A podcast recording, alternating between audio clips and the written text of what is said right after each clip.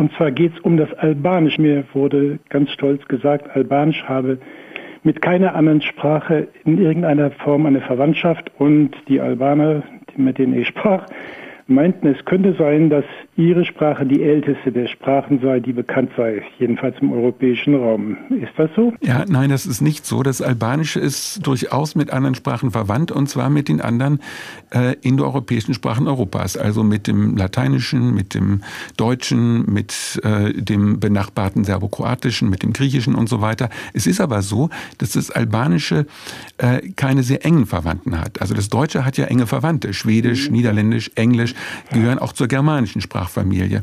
Äh, und das Lateinische hatte auch nahe Verwandte, das Oskische und Umbrische, die sind dann aber schnell ausgestorben, während für das Albanische wir überhaupt keine nahen Verwandten haben. Das Albanische ist also ein eigener Zweig innerhalb der indoeuropäischen Sprachfamilie und insofern schon etwas Besonderes. Und als Albaner kann man, wenn man will, darauf stolz sein. Man kann sich vielleicht auch vorstellen, dass es früher mal noch andere Sprachen gab, die mit dem Albanischen näher verwandt waren. Also man spekuliert da, weil es zu Römerzeiten so etwa illyrische Inschriften und so gab. Nicht? Und ja, dass dann vielleicht, als die Slawen dann aus dem Nordosten gekommen sind und dann das Bulgarische gebildet haben und die Griechen aus dem Süden weiter nach Norden vorgedrungen sind und so, dass dann also diese, dann die Rumänen sind, sprechen ja eine romanische Sprache, dass dann vielleicht diese äh, äh, früher mit dem Albanischen verwandten Sprachen dann ausgestorben sind. Das heißt, solche Sprachinseln, wie jetzt dieses äh, Albanische, das kann dadurch kommen, dass einfach durch Völkerwanderung ähm, sozusagen der ursprüngliche Sprachraum zusammengedrängt worden ist. Ja.